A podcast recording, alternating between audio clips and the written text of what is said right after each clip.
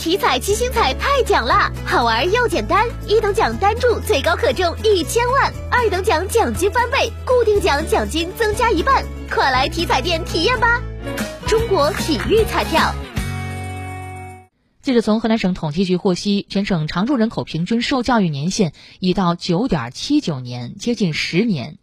数据显示，河南常住人口中有一千一百六十六点九九万人拥有大学、大专及以上文化程度，而郑州人受教育的程度最高，每十个郑州人中将近三个是大学文化。